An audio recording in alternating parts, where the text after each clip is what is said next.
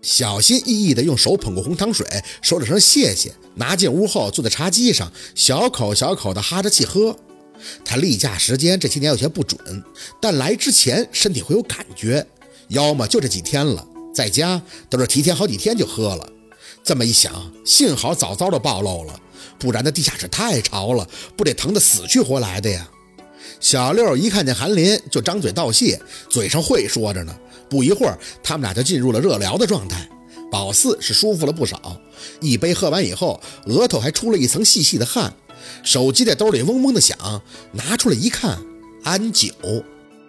韩林，我晚上住哪个屋啊？哦，这间北屋，床单都是新换的，你看行不行？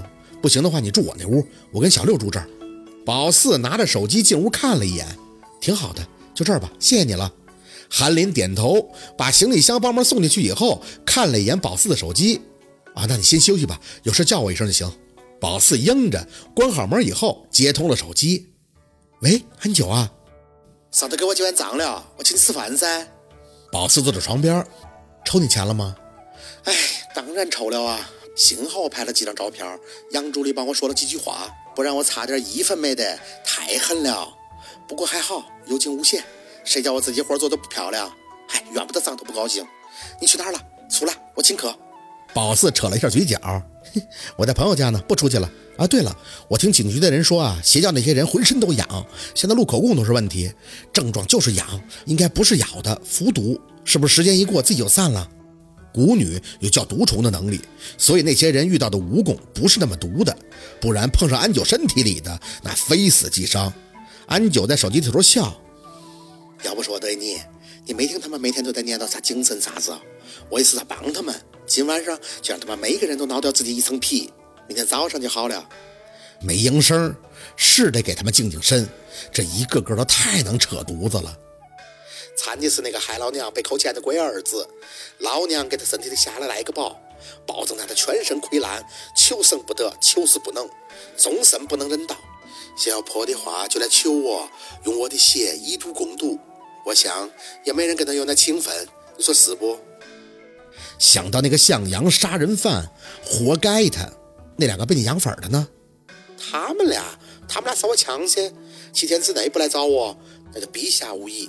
不过他们应该不会来找我，我也没有那个好心去给他们破。惹得老娘就是让他们吃些苦头。宝四不置可否，孤女出手就是狠呀！哎，对了，宝妹儿，我找你出来就是有件事要跟你说。那个邪教，我越想越不对，狼那个啥子师尊就是个骗子。我觉得猫腻儿就是他抱着的那个牌牌，那个牌牌不对头。我虽然没什么道行，但我总感觉那个牌牌的说法像是撑事儿的，是不是地仙之类的东西？宝四沉了口气，点头。啊，对，那是鬼仙儿，就是背仙儿啊。我就说嘛，为什么会看出你来哟？难不成那鬼仙看出你有道行？哦，我明白了，你身上也是跟着仙儿的嘛，他一定会感受到的。这是一部分。最主要的原因，那是势不两立呀。只是宝四暂时还不想把背仙的牵扯说出去，这里边还涉及到秦森这事儿，还没问他呢。安九，我就不明白，你说他们专门找受过伤、流过或者生产过的女人加入，这是为什么呀？受过伤好理解，这样的女人好骗噻。再说，他们一直念叨啥子子宫萎裂，那就说明在怀孕，他们就解脱了，是不是要把子宫割出去啊？至于为啥子要已经生产过的，我怀疑跟那个牌牌有关。可我对北方你们那些仙儿不是很理解，所以也就搞不清楚啷个要和啥子邪术。聊了一阵儿，放下手机。安九虽然说他不太明白这些地仙儿，但他也的确是给宝四提了醒，这事儿一定是有目的的。那个背仙的目的，他要做什么呢？子宫为孽。头为业障，护其早得仙子，还其孽根。宝四的手指挠着下巴，在有限的空间里来回的踱步，心里一遍又一遍的想着那些女弟子念的话，浑身越来越麻。想到关键处，直接打开行李箱，从里边翻出本笔，把这些关键点一一记录。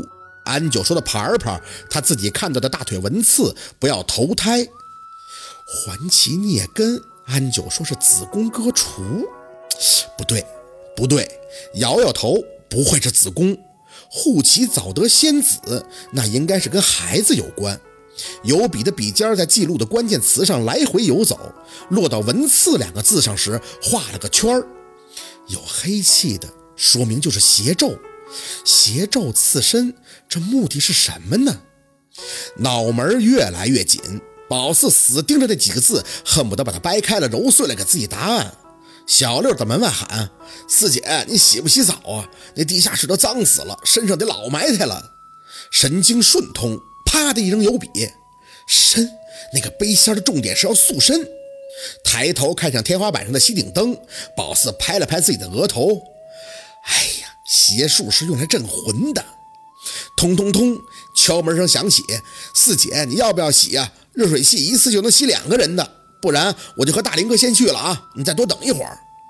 宝四没应声，满脑子都是这个背仙的事儿，记不清是看的哪本书了。不过顺着引子可以拽出来，只要集齐九九八十一个胎血塑像，大乾之阳及众阴之灵气，阴阳两道可得永生，身体能虚实转换，可招游荡万鬼为其所用，也就是白话讲的鬼王。牛逼拉轰啊！宝四撕了口凉气，想起秦森曾经对他说过，他说要给他这个爸立个堂口，但是背仙不同意。现在看来，他不是想立堂口，他是想要立棍儿啊！普通出马的地仙堂口要领堂大神安排，步骤很麻烦，打小就看姥姥凤年干这活儿，不但要拜七星，还要念七星宝告。究其原因，就是北斗七星是管理人间地仙的仙家。得让人家下放手续，你这个堂口才算有名有份。可是背仙这路子不需要，黑社会谁都听过，这就是要往黑社会那儿奔的。那鬼王最牛逼的地方在于，他可以统领各路的游魂，当然也肯定有不服他的。但是他的开挂技能就是吃，你不服他，他得给你造了收怨灵。吃完了你以后，你会这东西，他也会了，就有点像那吸星大法。反正只要塑身成功，那就往天下无敌那儿奔了。宝四家黑妈妈就是个塑像，不过那是最早前泥塑的开光像。